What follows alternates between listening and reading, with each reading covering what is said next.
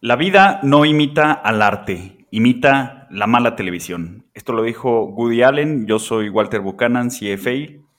Mi nombre es Luis González, CFA, y hoy tenemos un invitado para hablar de un tema eh, que está bastante de moda. Vamos a hablar de NFTs. Su nombre es Omar Morales, CFA, es el director de inversiones de Principal Fondos de Inversión. Cuenta con una trayectoria de más de 15 años en la industria financiera de México. Anteriormente se desempeñaba eh, como responsable del portafolio de renta variable de la Afore 21 y comenzó su carrera en BBVA, donde desempeñó funciones en el equipo de gestión de portafolios de terceros y Afore BBVA. Dentro del ecosistema emprendedor de México participa como ángel inversionista y, se ha, y ha colaborado con aceleradoras e incubadoras en programas de mentoría y pláticas para startups. Sin más, comenzamos.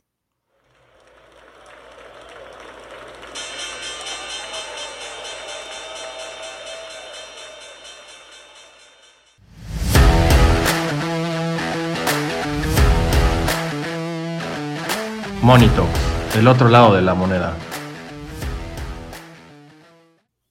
Omar, pues muchísimas gracias por estar con nosotros. Vamos a tratar este tema tan controvertido de los NFTs, donde hemos visto gente que está gastando miles, eh, si no es que millones de dólares en imágenes JPG de, piedras, de Etherox, están gastando miles de dólares en unos monitos pixeleados que se llaman CryptoPunks. Creo que inclusive hasta compraron, no sé si era parte de una colección o salió aparte, o sea, pero compraron una Etherrock invisible, o sea, un, JPG en blanco. Este, creo que se vendió por, por varios eh, miles de dólares.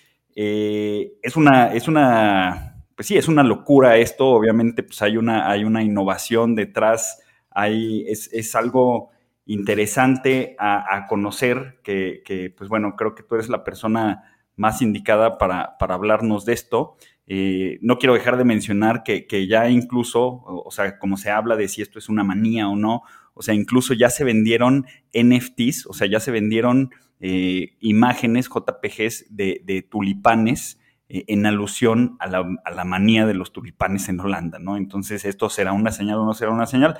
Pero bueno, Omar, para comenzar, eh, ¿Qué nos puedes decir que son los non-fungible tokens o tokens no fungibles?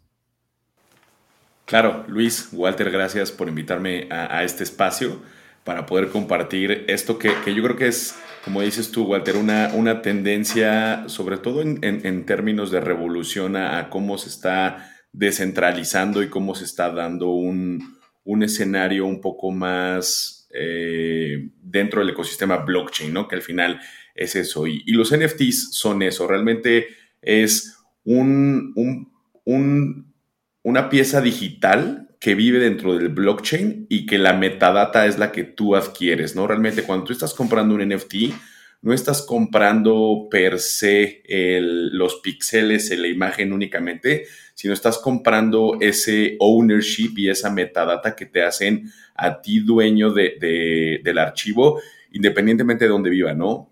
Realmente el NFT lo que tiene adentro del contrato va a ser una serie de, datos que van a identificar por qué es único y por qué es propio ese, ese, eh, esa pieza digital o ese contenido digital que existe dentro del blockchain y qué es lo que estás tú comprando, ¿no?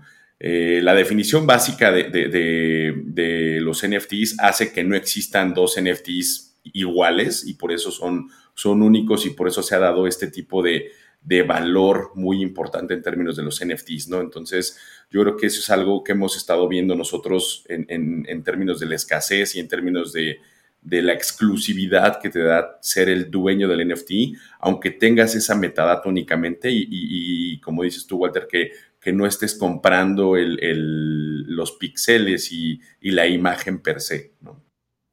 O sea, podríamos, podríamos pensar que estás comprando, o sea, que lo que tienes, lo que te da el NFT es el certificado de autenticidad, ¿lo podríamos ver así? Sí, o sea, básicamente el el NFT es pues prácticamente o, derivan de tres factores bien importantes, ¿no? La escasez, la demanda y, o el precio realmente y el valor de los NFTs te, da, te dan esos tres factores, la escasez, demanda y, lo que es la, rareza o, o esta cosa única de los, del activo que está atrás del NFT, ¿no? ¿Cómo, ¿Cómo se hace un NFT desde el principio?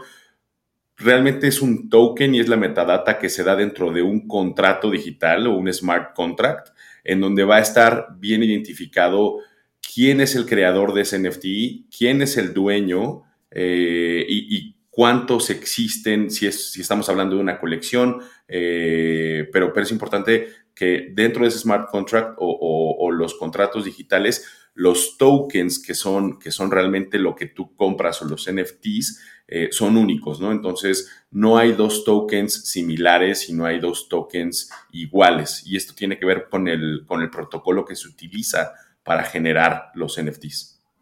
Pero en ese, en ese sentido, o sea, al final del día un NFT es un contrato inteligente, ¿no? O sea, digamos que el, el CryptoPunk o el, la imagen de JPG no es un NFT, sino es una imagen de JPG que tiene asociado un contrato, digamos que inteligente, que ese es el NFT, ¿no? O sea, por, igual y como, como eh, costumbre o, para ser más sencillo le decimos al CryptoPunk que es un NFT, pero en realidad el NFT es un contrato asociado a esa imagen, ¿cierto?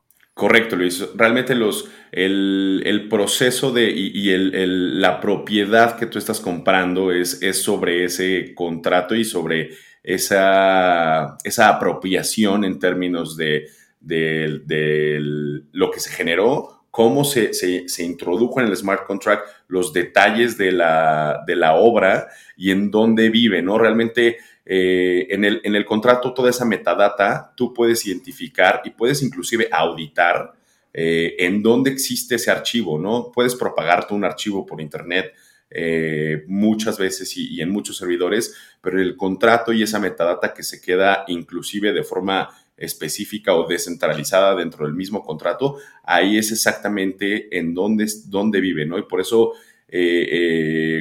muchas veces este tipo de comprobaciones en términos de si estoy comprando el NFT real o, una copia, se van a ver la metadata en términos de, ah, aquí es, aquí es en donde está viviendo en este servidor esta imagen y es la correcta, ¿no? Y no se trata de, una copia, de una alteración. Claro, y, incluso, incluso como buen contrato, pues hay que, hay que leer, no sé, las letras chiquitas. No, por ahí escuchaba, y la verdad es que no, o sea, no ubico bien eh, eh, qué, es lo, qué es lo que está pasando, pero por ahí escuchaba que Jay-Z, el rapero, tenía ahí ya demandas por NFTs que había vendido, en donde eh, la gente había pensado que estaba comprando los derechos sobre una canción, cuando en realidad creo que lo que estaba comprando eran los derechos para reproducir la canción, pero no les daba como este derechos a ninguna regalía, ni mucho menos, ¿no? Entonces va a depender de cómo se estructura este NFT, realmente los derechos que estás comprando sobre esta obra en cuestión, ¿cierto? Correcto, y, ahí es un poco todo esto que se ha estado dando en términos de, las estafas a través de los NFTs y, todas estas copias que se dan, ¿no? Y, un poquito, si quieren, para explicar un poco el contrato y cómo se da toda esta, la procedencia, en, el mundo del arte existe este término del, provenance, ¿no? Y, hay casos en donde se han vendido obras de arte sin comprobar ese provenance y se venden en, en millones de dólares, ¿no? En los NFTs pasa, pasa lo mismo realmente cuando tú generas, cuando tú haces el proceso de, originación o este famoso minting del, NFT, el, contrato va a ir registrando todas estas eh, interacciones y, todos estos registros en el blockchain. Entonces, tú como creador de, tu obra de arte o como artista, cuando vas a generar o a, a mintear este NFT, tú tienes una, una una dirección en donde vas a estar como en términos cripto. Cripto se, se, llama este famoso address o wallet, ¿no? Que es en donde se comprueban y de donde salen todas estas transacciones. Entonces, tú como creador tienes esta address en donde la vas a, vas a hacer la transferencia o, la originación del minteo del NFT hacia alguien más, quien es el que te lo compra, y se va a ir registrando. Entonces, el, artista y, el creador del contenido transfiere la propiedad y se queda registrado dentro del blockchain esta transacción. Entonces es muy fácil ver que cuando tú te vas a, checar la procedencia o el provenance de un NFT, lo puedes checar a través del contrato, ¿no? Entonces cada contrato tiene su, la puedes poner en Etherscan y puedes tú identificar ahí todas las transacciones e inclusive la metadata del archivo te va a poner cuál es el, ID o token ID de esa, de esa obra en específico para que veas que no hay otra obra con un token igual y que no, que no se repite. Esto está diseñado por parte de los protocolos y los estándares. Eh, la metadata, donde va, va, a decir la dirección hacia dónde está almacenada esta obra o esta imagen y quién es el creador y quién es el, propietario actual de, esa, de ese token, ¿no? Entonces, así es como tú puedes estar checando cómo se está dando todo este proceso en términos de si es algo original o si es algo completamente distinto, ¿no? O sea, la semana pasada que, Luis me mostró en su celular la, imagen de Beeple de 69 millones de dólares y me dijo que la había comprado él, este, o sea, no, no, no puedes hacer eso, ¿no? O sea, tienes, tienes que demostrar la propiedad eh, con, todo este proceso y todos estos protocolos que son parte de los smart contracts sobre los que están basados los, los NFTs, ¿no? Que están basados, si no me equivoco, están basados en, Ethereum, ¿no, Omar? Que, es lo que es la cripto, que el código es, es más amplio que, el del Bitcoin y, me parece que fueron los primeros en establecer contratos inteligentes. Eh, actualmente, la red de NFT solo está basada en, Ethereum o ya hay otras criptos que estén ligadas a los NFTs. Sí, y es, lo que te iba a, y es lo, es lo que yo iba a preguntar, ¿no? O sea, ¿cuál es la relación justamente entre un NFT y una y la criptomoneda? Porque pues, al parecer están como muy, muy ligadas. Y si bien eh, por ahí también he escuchado que ya están intentando eh, hacer que eh, o, poder pagar NFTs con dólares, ¿no? O sea, ¿eso es posible? ¿Cómo funciona, cómo funciona la relación criptomoneda-NFT? Sí, claro. Y, tienen razón, en términos de, la red del Ether, yo creo que hay tres protocolos que son, que son los estándares o, los más utilizados dentro de esta red para todo este proceso, ¿no? El primero es el ERC20, que ese se utiliza en términos de las tokens, y se acuerdan cuando salieron todas estas initial coin offerings hace tiempo, estaban basadas en ese protocolo, ¿no? En donde el, lo que tú estás comprando es algo fungible y puedes utilizarlo como una eh, divisa o algún tipo de cambio, ¿no? Eh, haciendo, el paréntesis, o sea, fungible, o sea, yo, yo tengo una pepita de oro y la puedo intercambiar por otra pepita de oro del mismo peso, es lo mismo, un dólar lo cambio por un dólar y, es lo mismo. No fungible, este, ahorita Omar nos va a decir por qué es no fungible. Exacto. Eh, el, después de ese protocolo, cuando empezó con la red de Ethereum, con ese protocolo, evolucionó hacia el ERC 721 que el 721 fue el que empezó eh, con esta parte de los non-fungible tokens, ¿no? Y de ahí se acuñó el término NFT. Esto, esto se empezó en 2017 y, e inclusive estos protocolos se votan al, momento de que es una red descentralizada. Eh, se, aprueba y se vota y, es como se genera, ¿no? Entonces, no es como que van a estar saliendo protocolos diario para estar eh, cambiando la eh, los, las características de los, de los, NFTs, ¿no? Entonces, eh, creo que eh, es bien importante ver cómo, cómo se da ese, esa evolución, ¿no? Entonces, el, el ERC721, las características especiales que tiene en términos digitales es que te genera un token único y no puede ser reemplazado ni alterado una vez que, que está ya como eh, eh, el término es minting, ¿no? Minted o, minteado, ¿no? Ya que está eh, puesto dentro del blockchain. Exacto, generado puesto el blockchain, ¿no? Entonces, prácticamente eso es, es, crítico para los activos digitales porque realmente es como puedes tú estar dando este, esta, esta procedencia y este track y, y, huella de auditoría, si lo quisiéramos ver en términos más, más comerciales, ¿no? Entonces, creo que ese fue uno de los usos más importantes en términos de yo quiero hacer algo único y quiero hacer algo que sea, eh, que no se pueda ni, intercambiar, ni alterar, ni modificar, ¿no? Entonces, es un protocolo que te permite eso prácticamente. El de, el de Beeple está basado en este protocolo y la mayoría de los NFTs están basados en estos protocolos que al ser públicos la mayoría de los, de los marketplaces en donde se compran y venden los NFTs eh, tienen ya incorporado el proceso de minting a través de este tipo de protocolos.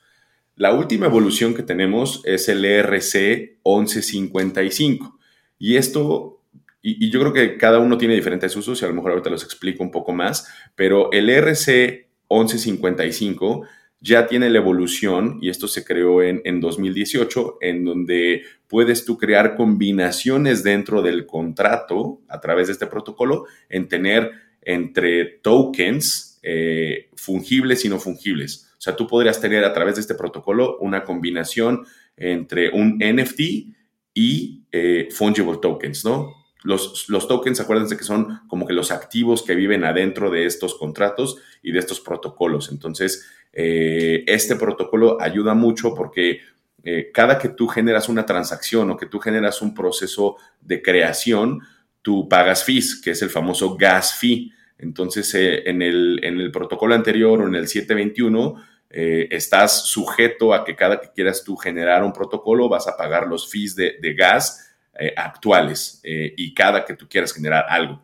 En el nuevo protocolo, tú puedes generar una colección o una serie de, múltiples tokens sin necesariamente pagar tantos, tanto gas fee, ¿no? Te reduce entre un 80 y 90% el, el, el costo del gas fee entonces, se está utilizando mucho para juegos, por ejemplo, mientras que el 721 se utilizó muchísimo para, el arte. Eso, eso fue como el, inicial para el arte de los NFTs.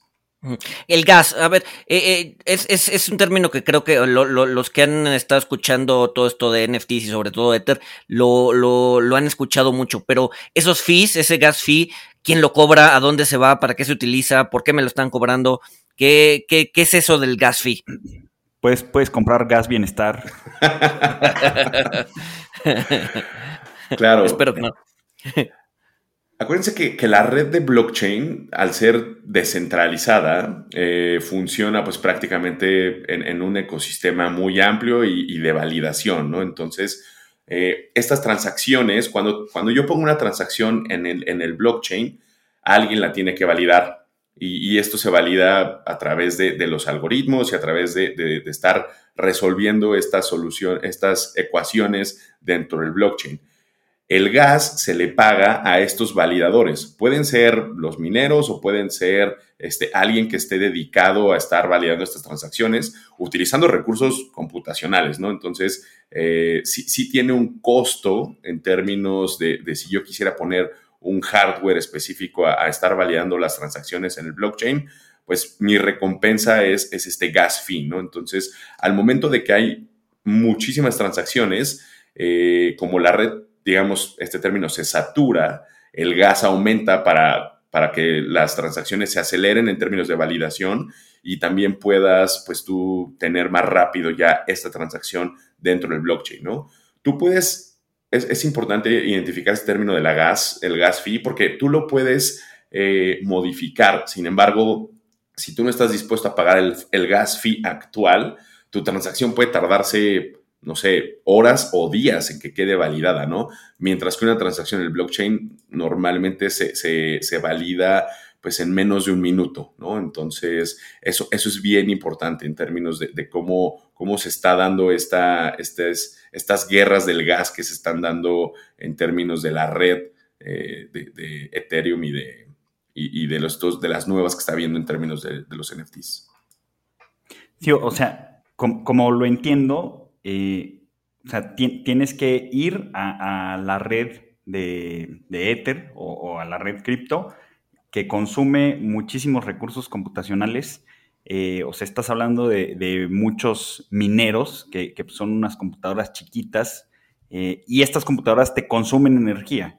Entonces, o sea, obviamente, pues ellos que gastan muchísimo, pero muchísimo en energía, o sea, no es como que puedas conectar un minero en tu casa y ya, pues, este, voy a, pagar lo, que pago en una casa con el subsidio de, CFE eh, no es eso, sino que pagan una energía que a veces puede resultar eh, muy cara eh, y obviamente, entre más poder computacional le metes a la red o a tu transacción para que se valide más rápido, pues implica que estás consumiendo más energía, ¿no, Omar? O sea, y, por eso, eh, pues por eso quizás se le, se le, se le puso gas, o sea, porque finalmente, eh, pues e, es pagar por la energía que se está consumiendo para ese proceso. Correcto. E, e inclusive, Walter, yo te diría que en, en transacciones en donde, por ejemplo, el NFT te cuesta 0.02 Ethers, puede existir el caso en donde eh, tú estés pagando el doble o el triple de gas únicamente para comprar ese o para, hacer esa transacción, ¿no? Entonces,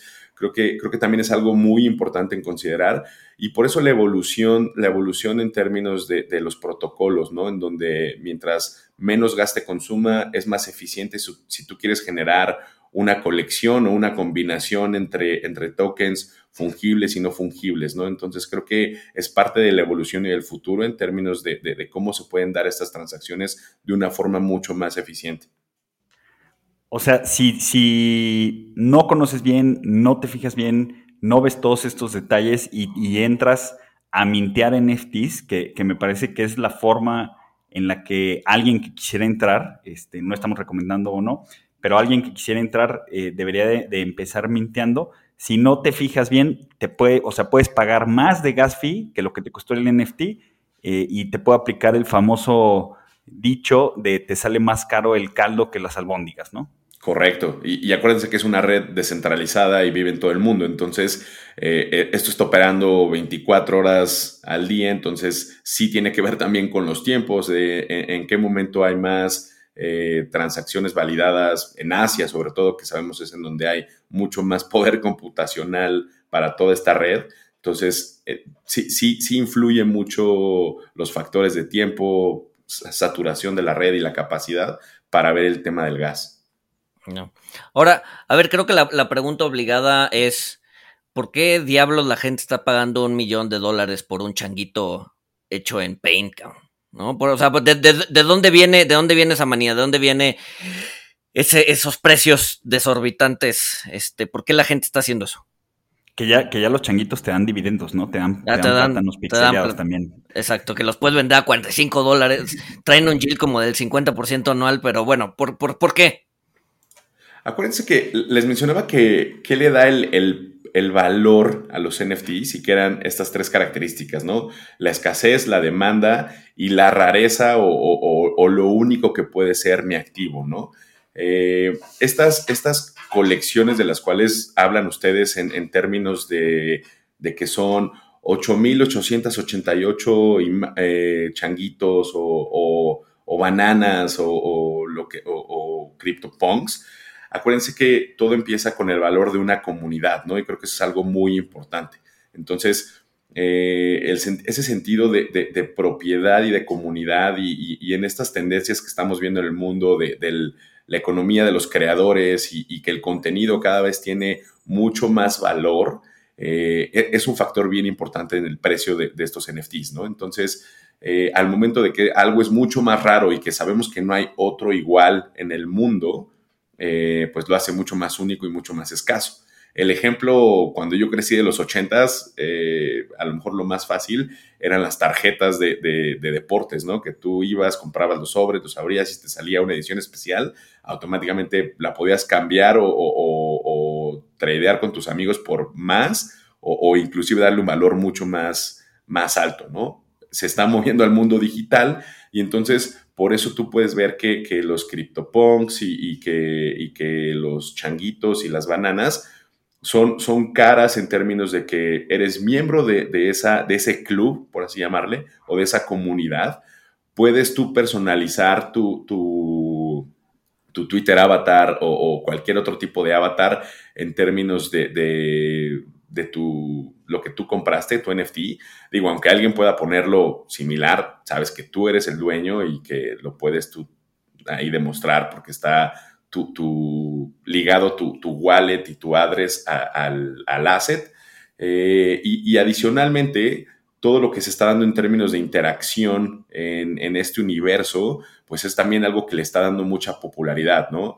Eh, galerías, galerías virtuales, este famoso concepto del metaverso, que es el mundo digital en donde yo voy a poder este, enseñar y, hacer el showcase de mis NFTs en una galería virtual para que cualquiera lo pueda ver y, hagan de cuenta que esta, esta eh, procedencia y este... Eh, esta transacción que se guarda es la plaquita que dice, ¿no? Así como en los museos que dice, esta, esta obra fue eh, prestada o donada por X colección, así vas a poder tú demostrar tu plaquita en términos de tú eres el dueño de este NFT, ¿no? Entonces, creo que sí hay, cosas bien importantes en términos del valor del, activo y de los NFTs que tienen que ver mucho más con eh, el sentido de pertenencia, eh, el acceso y sobre todo la rareza de estas piezas. bueno, ahí nada más haría como dos, dos, dos cuestiones, ¿no? O sea, si bien en el, digamos que en el mundo real, eh, pues a ver, si tú quieres ver la Mona Lisa, pues vas al Louvre, ¿no? Pero, eh, o sea, como que la gente no pagaría por ver una copia de la Mona Lisa o ver una, una litografía de la Mona Lisa colgada en un museo. ¿No? Pero siento que del lado digital, pues es como bien distinto porque, o sea, una, una, o sea, al final del día, si a mí me muestran un CryptoPunk real contra un CryptoPunk que es un screenshot del real, pues la verdad es que yo, o sea, salvo, salvo que te metas al NFT, al, al contrato, o sea, no vas a tener idea de cuál es el bueno, ¿no? Entonces, o sea, ¿por qué, por qué? O sea, como que, como que sí hay una ligera diferencia entre lo que pasa en el mundo real y lo que pasa en, a, nivel digital, ¿no? Porque las copias a nivel digital pueden ser pues, prácticamente perfectas y salvo, salvo, salvo el, contrato que te dice que es tuyo, pues, pues, pues no hay forma, ¿no? Esa era una.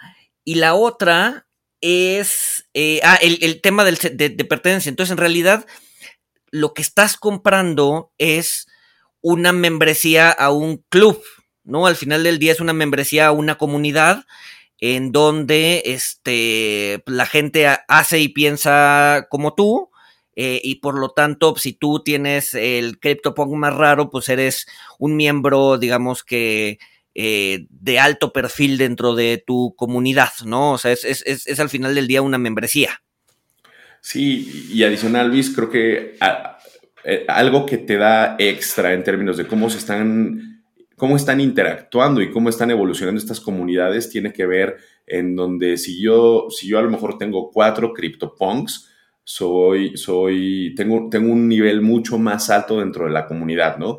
Acuérdense que, esta evolución de, de, las comunidades descentralizadas eh, y al momento de, los, de tener tokens, ustedes hablaban de que, de que los, los changos ahorita están generando eh, te, dan un token que es una banana, ¿no? Esta es la combinación entre algo no fungible, que son los changos, donde no hay otro chango único, y el fungible, que son las bananas. Las bananas yo las voy a poder utilizar para nombrar al, chango que yo tengo, ¿no? Entonces, eso lo va a hacer todavía más raro. Si tengo, si tengo yo más tokens, me, me puede dar un estatus diferente en la comunidad. Entonces, creo que tiene que ver cómo estas comunidades descentralizadas están generando pues esta interacción en términos de, mientras más eh, tokens tienes, puedes hacer más cosas o puedes votar por cosas diferentes y le da valor también, eh, más bien, la misma comunidad la que le, puede generar el valor a este token o esta colección de, de NFTs que, que, viven dentro de la comunidad, ¿no? Puedes interactuar de muchísimas formas. Y, también metiéndome donde no me llaman, sobre lo que decías, Luis, de, que tú vas al Louvre a ver la, Mona Lisa original, eh, es que eres muy boomer y no tienes tu, cuenta en Decentraland, el, el metaverso, como, como se llame, tu, tu, finca virtual en Decentraland, que los precios de la tierra virtual subieron muchísimo. Que, que tú puedes comprar tu, tu, tierra en Decentraland y haces tu galería de NFTs y pues en el mundo virtual pues sí te vas a dar cuenta de que es el CryptoPunk original o de que es el, el Beeple eh, original. O sea, y sí va a ser muy diferente de, que alguien te muestre un CryptoPunk en su celular y pues ahí no, no ves el certificado de autenticidad, no ves nada, ¿no? Este, creo que es importante estas cosas que suceden en el mundo virtual, ¿no, Omar? Sí, yo creo que sí, o sea, yo, he visto varias aplicaciones en términos de, de, ya una galería virtual y la verdad es que sí, sí veo mucho en términos de, y, con varias películas que también, o sea, hace años ya, ya teníamos este tipo como de vida en el metaverso, ¿no? Y, y yo creo que mucho lo relaciono con, la, con, la, con una comunidad en términos de, gaming. A mí me encantan los videojuegos y, también cuando tú puedes hacer mucho más personalizado tu, persona, tu, avatar o tu, jugador, eh, eres, eres más único, ¿no? Entonces, de repente en, partidas en donde tienes muchísimos jugadores, a lo mejor van a ubicar a Omar, Walter y a Luis, que son los, que, los tres que traen el mismo sombrero o que tienen los mismos lentes, porque ellos utilizaron eh, tokens para personalizar su avatar y ser ese, ese club, ¿no? Entonces, eh, te, da como que este, pues está este sentido también como de, reconocimiento que, yo creo que en, un mundo eh, mucho más digital, si la gente está dispuesta a, pagar por eso. Que creo que es muy importante mencionar que, hoy en día el número de gamers, que según yo son, son un ingrediente muy importante para, pues, para esta revolución que estamos viendo, eh, pero el número de gamers a nivel global es de 3.243 eh, millones de, gamers. O sea, que me parece o sea, la pues mitad, la mitad de la población mundial. Pues acorde, acorde a, estatista, y sí son 3.243. Eh, Órale. Sí, sí, sí. Eh, y, además creo que la edad promedio de los gamers, pues está entre 28 y 40 años, algo así. Que pues ahorita es una, es una, pues es una población que tiene poder adquisitivo, o sea, es gamer, traen lana, este, y te pueden gastar en esas cosas. Eh, que bueno, ahorita que sacamos el tema, eh, a, mí, o sea, yo, esta parte de pagar miles de dólares por una piedra o 69 millones de dólares, 69 mil millones de dólares este, por un JPG de, de Beeple, bueno, que ya vimos que no es el JPG, es, todo el, contrato, el certificado. Eh, o sea, no, no, mm, me cuesta, me cuesta más trabajo, pero yo sí veo un, potencial enorme para, los non-fungible tokens eh, que, se aprovechan de la escasez digital, eh, que, fue, que es la innovación como más, o sea, es la innovación de, las criptomonedas, eh, porque pues en el mundo gaming, por ejemplo, estos, estos juegos de, pues, de época o de lo que sea, o sea, tú vas a poder, van a poder sacar espadas que, van a ser únicas, eh, que pues, las podrán subastar o armaduras o, o N número de cosas. O sea, creo que puede ser una fuente importante de ingresos para las compañías de videojuegos por, todos los items que pueden sacar en sus mundos virtuales eh, y que pues hay unos que tienen comunidades muy grandes. Eh, de, esto que, has visto tú, Omar, porque me llamó la atención que donde, donde está el boom y donde está el incremento de precios es en, los NFTs de, arte, eh, que pues bueno, si es arte o no es una discusión aparte, eh, pero los NFTs de, videojuegos, o sea, los precios han sido pues, como, muy estables. Sí, yo creo que ahí, en términos de, en, algún punto, ahí, Walter, el número de transacciones en en NFTs relacionadas a, gaming va, a ser mucho mayor que los de arte, definitivamente, sobre todo por, esta, por estas conexiones o vínculos que se están dando entre el mundo digital y el mundo real, ¿no? Imagínense el caso en donde yo soy una compañía de, bienes de lujo eh, y puedo trasladar algo de, mi marca al mundo digital, ¿no? Entonces, una espada Louis Vuitton. Ándale, o sea, o, unos tenis de los que quieras, ¿no? En donde vas a, vas a poder tú eh, personalizarlo y, sobre todo, otra vez volvemos al tema de, la escasez, ¿no? En donde diga, oye, en este juego, no sé, hay 10 millones de jugadores, pero solo va a haber 100 pares de, o 10 espadas de, esta marca, ¿no? Entonces, eh, esa misma escasez y en términos de cómo yo otra vez, quiero ser único dentro de ese, de ese mundo virtual, pues voy a estar dispuesto a, tener ese tipo de, cosas, ¿no? O si soy muy, muy fiel a la marca, pues prácticamente podrías replicar lo que tienes en el mundo real en tu, en, tu brand loyalty a través del mundo digital, ¿no? Entonces, es, eso yo creo que es uno de los potenciales más importantes que existe en el, en el mundo de, los NFTs, ¿no? En donde estás tú aprovechando que, no te cuesta tanto eh, mintear con este último estándar que hablábamos a través de hacer tokens eh, fungibles que sea, imagínate en el juego tú tienes monedas de, de, oro con las que vas a comprar esa espada que es única, ¿no? Entonces esa combinación se va a dar toda en un mismo contrato. Entonces lo hace muy eficiente, ¿no? Entonces creo que todos estos objetos que puedes coleccionar y que puedes tú eh, utilizar va a ser muy, muy importante y muy popular para, para la siguiente evolución de los NFTs.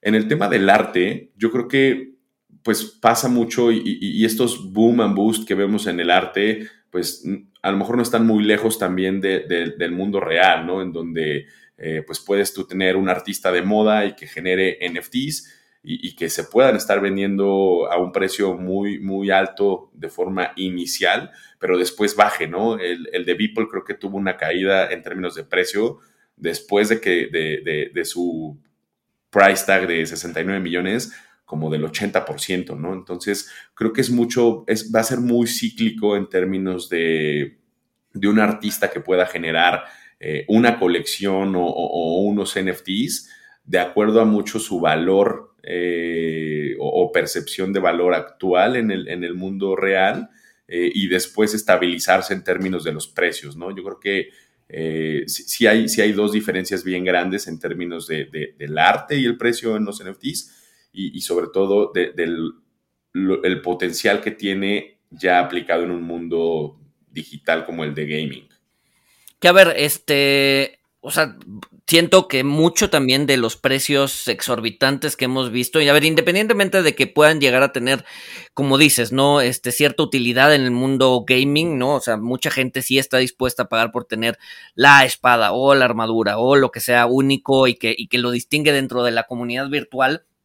O sea, a ver, creo que ahí, creo que ahí sí hay un nicho de mercado, pero eh, pues todos estos precios exorbitantes que hemos visto, pues también están muy ligados a lo mucho que ha subido el precio de las criptomonedas, ¿no? Entonces, ¿qué pasaría si las criptomonedas, por ejemplo, empiezan a bajar de valor eh, o los bancos centrales empiezan a retirar liquidez del mercado? Eh, entonces, pues igual y podríamos ver otra vez como un regreso eh, a un, digamos que a precios pues, muchísimo más, este, no sé, o sea, más decentes o, menos inflados. No, no, sé, no sé qué pienses por ahí. Yo creo que el efecto, Luis, no es, no es tan, tan claro, de, el, efecto de primer orden a lo mejor no es tan claro eh, por, el efecto de la comunidad, ¿no? Y, yo creo que sí. En términos del precio, si, si los precios de las cripto bajan, automáticamente el saldo en mi wallet va a bajar y, el, valor monetario de mi, de mi NFT va a bajar, ¿no? Pero otra vez, volvemos al, impacto y al valor que le puede dar la comunidad a los NFTs, ¿no? Hablamos de, los changos o de las bananas que existen como colección. Solo hay 8.888 o 10.000 en todo el mundo y no se generaron más, ¿no? Si yo, si yo tengo una comunidad lo suficientemente robusta y fuerte, pues probablemente cuando bajen las transacciones, baje, perdón, cuando baje el costo de las criptos y bajen los gas fees, probablemente podría estar viendo mayores transacciones eh, en términos de, intercambio, este, subastas, etcétera, ¿no? Entonces, eh, se, va, se, podría hacer un, mecanismo a lo mejor de price discovery mucho más eficiente o, mucho más real, si lo quieres ver así, con precios a lo mejor más estabilizados, pero, pero el valor que le dé la comunidad a, esos, a esas piezas únicas o esos NFTs únicos, pues sí depende mucho de, de todos estos efectos que se están dando adentro de la comunidad, ¿no? Entonces, si yo quiero seguir siendo parte de esta, de esta comunidad y sobre todo que seguramente, como hemos visto que, estas comunidades evolucionan y que, y que están eh, creando nuevas, eh, nuevas cosas como cómics, por ejemplo, eh, ahora puede ser que tu NFT, el chango que tengas o la banana que tengas, ahora sale en un cómic que, que lo creó la misma comunidad, ¿no? Entonces, eh, el efecto de segundo orden. ¿Y, pues, le, tienen que pagar al chango por, por salir en el cómic? No, no, no, porque lo genera la comunidad, es, interno. Entonces, imagínate tú como owner del chango, pues te, puedes tú, podrías tú tener un mecanismo en donde cada que se vende un cómic a lo mejor te genera, ¿no? Eso es importante y se me, se me olvidaba mencionar. Dentro del contrato, tú puedes incluir que, por ejemplo, haya un esquema como de regalías cada que se haya una transacción para el artista o para, el, para realmente quien minteó eh, en un inicio el NFT, ¿no? Entonces, eso, eso es algo también bien importante en términos de los efectos de segundo orden, del valor de estas, de estas piezas digitales. Entonces, creo que el efecto más relacionado a, los, a los network effects de la misma comunidad no necesariamente son, deberían de ser tan negativos como una depreciación tan alta en el, en el precio de las cripto. Ok, entonces digamos que ahí el, el, el como dices, ¿no? La, el, la, pertenencia a la comunidad es eh, pues el valor, al final del día va a ser lo que le dé el valor fuerte al, al, a, a, tu CryptoPunk. Pero, por ejemplo, a ver, okay, hablas como de la comunidad, pero supongo que yo ya tengo mis cinco CryptoPunks. ¿Qué, o sea, ¿qué hago? ¿Dónde me logueo? ¿Con quién platico? Este, o sea, es, esa idea de comunidad que, o sea, ¿yo qué puedo hacer con mis... O sea, me logueo a la comunidad y pongo a platicar a mi CryptoPunk con la CryptoPunk más guapa. ¿Cómo, cómo, cómo jala? es bien chistoso eso porque o sea, hay un, hay un timeline y se ha dado pues prácticamente un, un, escenario bien, bien chistoso, ¿no?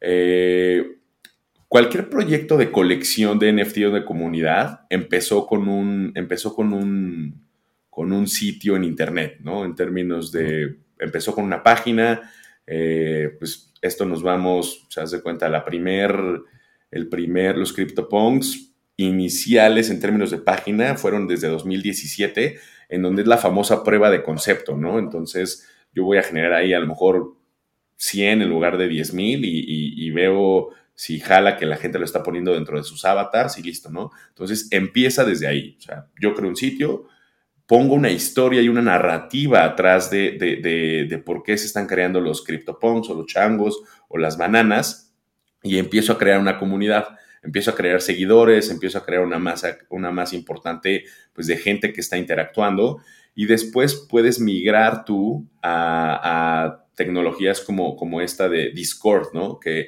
Discord es en donde se está generando muchísimo del hype y muchísimas de las conversaciones dentro de los servidores y canales de, cada una de estas eh, de estos NFTs. Hay uno para CryptoPunks, uno para las bananas, uno para los changos, etcétera, ¿no? Entonces, ahí es en donde está ocurriendo la interacción entre los usuarios de, las diferentes comunidades, en donde tú puedes tener diferentes canales en donde en un canal anuncies cuál es la rareza de tu, de tu CryptoPunk en cada uno, cómo se han dado los, los listings, cómo se han dado las ventas, cómo, o sea, cómo se ha dado toda la evolución de, este tipo de, de, activos digitales, ¿no? Entonces, eh, pues mientras más miembros, más, más este, interacción tengas, tienes un efecto en la red mucho más fuerte en términos de cuando vas a, anuncias tú un famoso drop o anuncias que vas a sacar algo específico en NFTs, se empieza a crear mucho más hype, ¿no? Entonces, ¿cómo puedes acceder a esas comunidades? Pues primero tienes que tener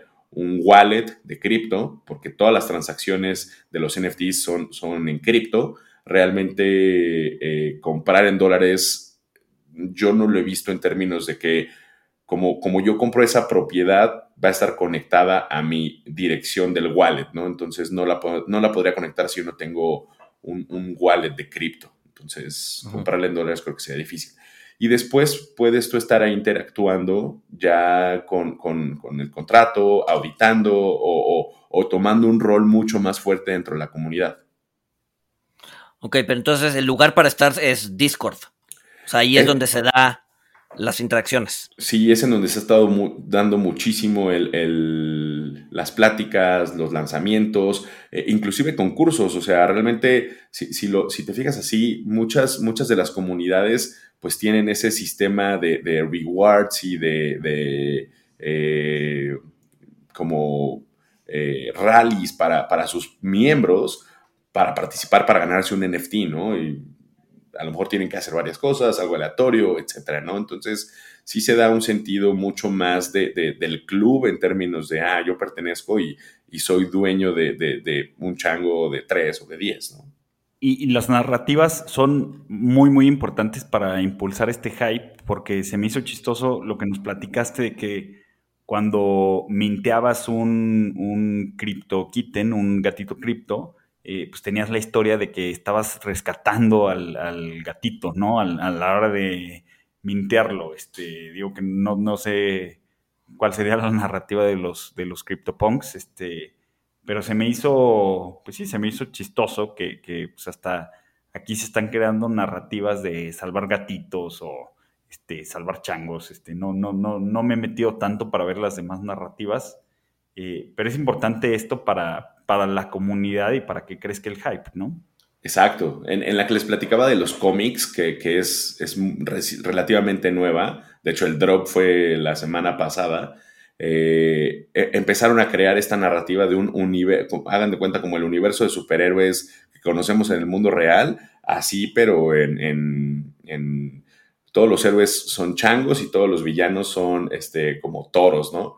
Entonces, creas tú eh, una narrativa específica en donde dentro de Discord lo que estás viendo es que, oye, hubo una pelea y entonces capturaron a cinco changos, entonces para liberarlos tenemos que hacer esto y el que logre liberarlo, pues le vamos a dar un héroe específico o, hay inclusive personajes como hasta dioses, ¿no? Que esos van a ser los más raros dentro de esa colección de 8888, ¿no?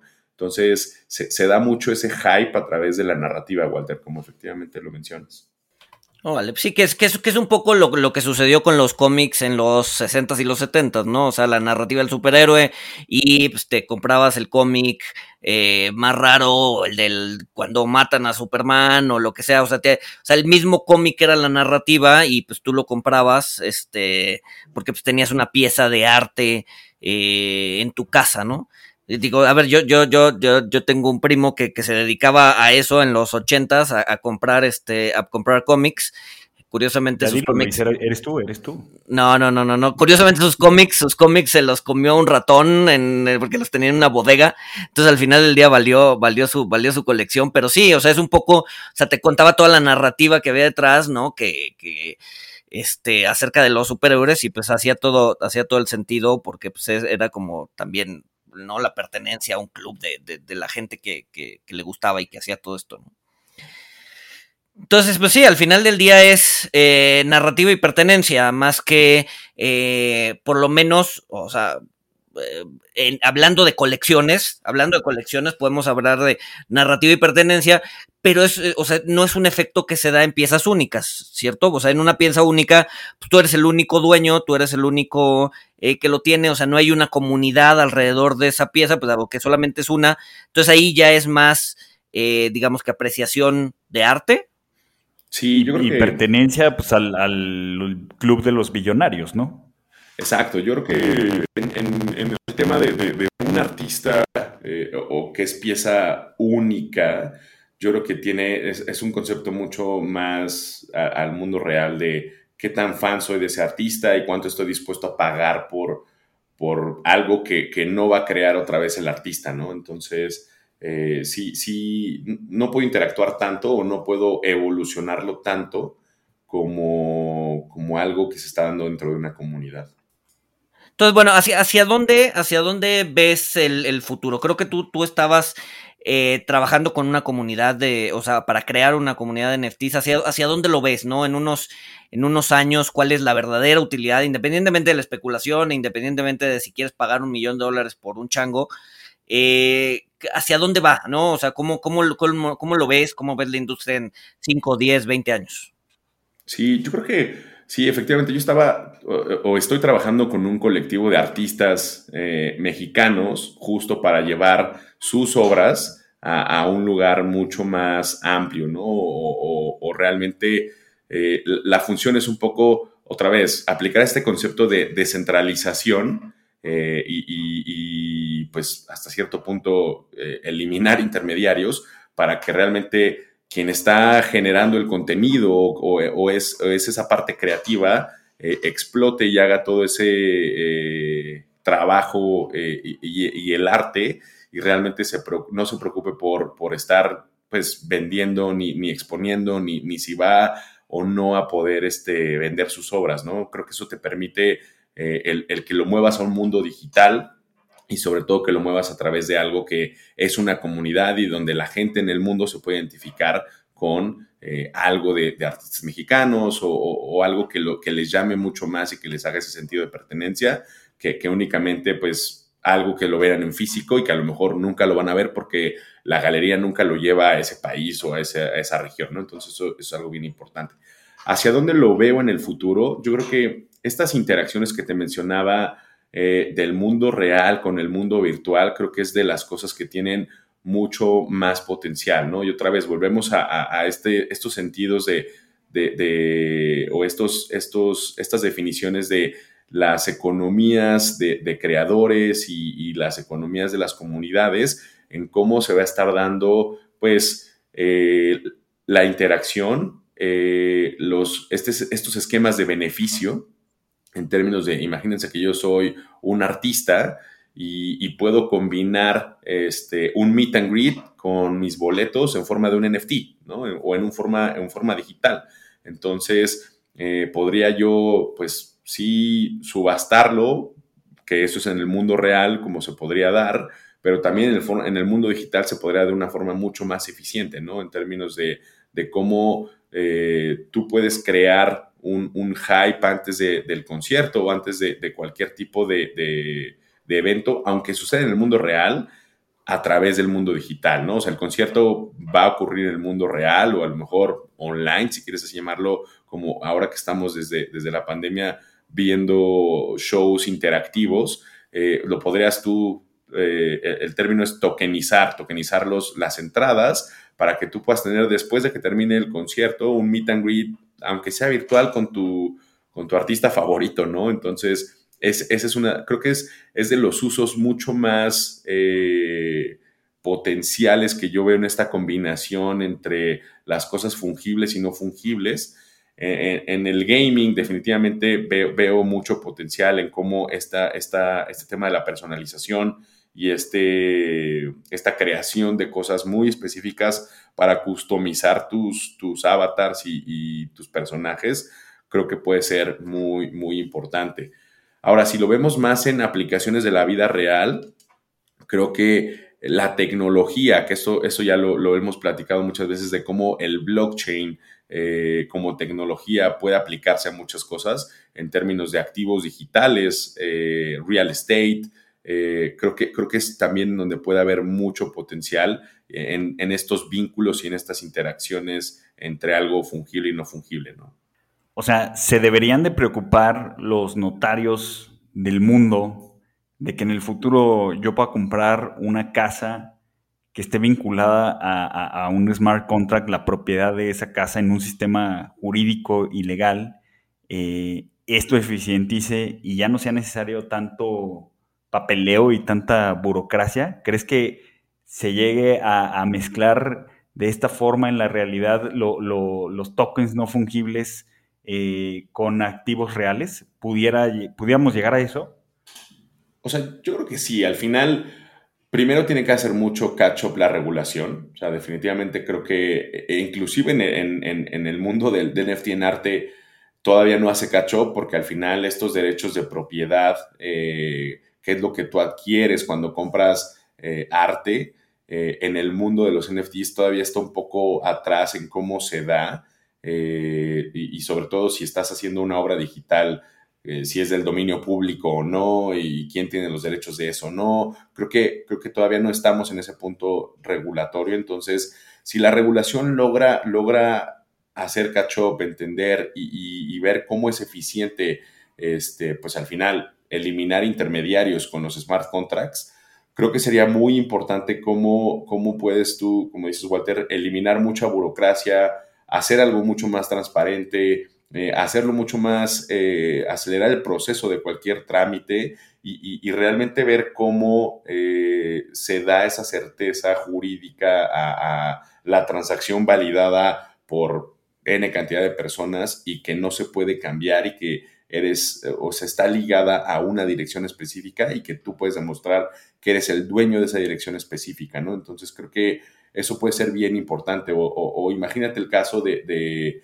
eh, un real estate en donde tú tienes eh, solo una fracción de la propiedad, ¿no? Entonces, eh, cuando tú lo tienes todo dentro de, un solo contrato y tienes los tokens y, yo, yo puedo hacer que, la gente compre fracciones de eso, podría yo hacer un esquema mucho más eficiente de votos, como para una asamblea o, cosas así, ¿no? Y son estas famosas DAOs o, organizaciones descentralizadas que están permitiendo ser mucho más eficientes en cómo se pueden tomar decisiones, cómo se, da este, este esquema de propiedad y cómo activos un poco más ilíquidos, pues se pueden hacer mucho más este, líquidos en términos de, de, estar tradeando, ¿no? Pues muy interesante, muy, se me hace súper interesante, o sea, cómo hablando de criptoactivos que nacieron con la narrativa de eh, abajo las instituciones, anarquía, o sea, que, es parte de, la narrativa que hay detrás de, algunos criptoactivos, este, no voy a decir nombres, bueno, sí es el Bitcoin, todos lo sabemos, este, pero cómo, o sea, cómo esta innovación, eh, pues, está cambiando y evolucionando y pues ahora tenemos esta narrativa donde sistemas descentralizados van a ayudar a eficientar procesos, eficientar transacciones, eficientar mercados, pero bajo, dentro de un marco regulatorio. Esto se me hace, digo, creo que, creo que todavía nos faltan muchos, muchos años, este, pero se me hace, se me hace muy interesante esto, ¿eh? Sí, yo les diría, échenle un ojo a, lo que está pasando con las DAOs.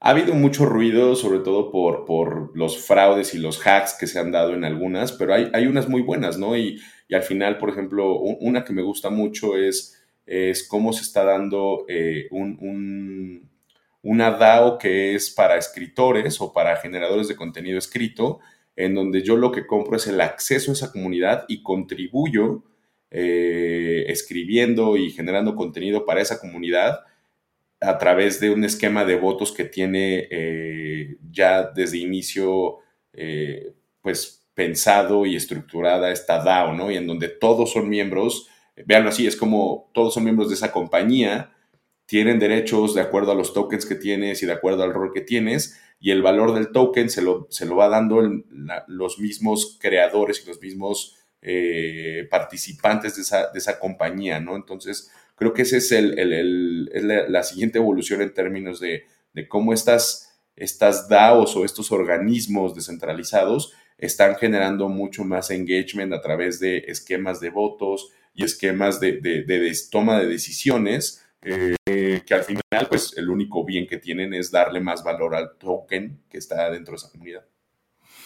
Sumar muy, muy, muy interesante. Este, nos gustaría un poco más adelante en el camino que nos des ahí un refresh de qué es lo que está pasando en, en el mundo de NFTs. Si, si, si te parece, pues igual y, en un poquito más adelante podamos hacer como la secuela de este episodio. Este, y pues nada, no sé si, si, si tengan algo que agregar, dado que ya nos quedan como dos o tres minutos de, programa. Encantado, creo que es, el otro día platicaba con un amigo de, esto y es, es como el, famoso episodio de, de, Matrix, ¿no? De que una vez que empiezas a meterte te vas a un rabbit hole en donde puede ser muy profundo, pero el, chiste es eh, informarte y sobre todo no, no, caer en lo que es pues mucho el hype y decir voy, a especular o voy a querer comprar un NFT simplemente por, porque creo que es algo que se está dando de, mucho precio, mucho valor, ¿no? Claro, no, a ver, la, utilidad, la utilidad de los NFTs creo que van más allá de la especulación, como dices. Este, y sí, a ver, una vez que eh, o sea, si vemos una, una caída en precios, etcétera, etcétera, pues sería interesante ver eh, después del, del, digamos que del golpe, dónde estamos parados y hacia dónde vamos caminando, ¿no? Sí, pues bueno, muchísimas gracias, Omar. Creo que es un tema eh, muy interesante, muy importante lo que, lo que mencionas de, de pues, si se va a entrar al rabbit hole de los NFTs, este, pues estar eh, conscientes de que todavía hay mucha especulación, no sé si sea especulación estabilizadora o desestabilizadora, eh, pero pues bueno, creo que hay, eh, vamos, vamos entendiendo un poquito pues, qué hay detrás del movimiento de los NFTs y cuál es su utilidad actual y cuál puede ser su, utilidad futura, que es muy, muy interesantes desde mi punto de vista. Este, obviamente actual, actualmente no tengo ningún NFT, como Luis que compró sus changos, este, pero pues bueno. Que, pues ahí espero haya, haya comprado de, o sea, los, originales, ¿no? Porque acuérdense de que muchas veces puedes comprar el que se parece, pero no es el que está dentro del, origen de, este grupo de changos, ¿no? Y, es, parte de, los scams que ha habido en, en, el mundo de los NFTs. Sí, no, no me, no me ha generado ningún plátano. Yo creo que hoy en la tarde la llevo, lo llevo al doctor a ver qué es lo que le pasa. Pero, pero bueno, sin más, nos escuchamos el siguiente miércoles. Saludos.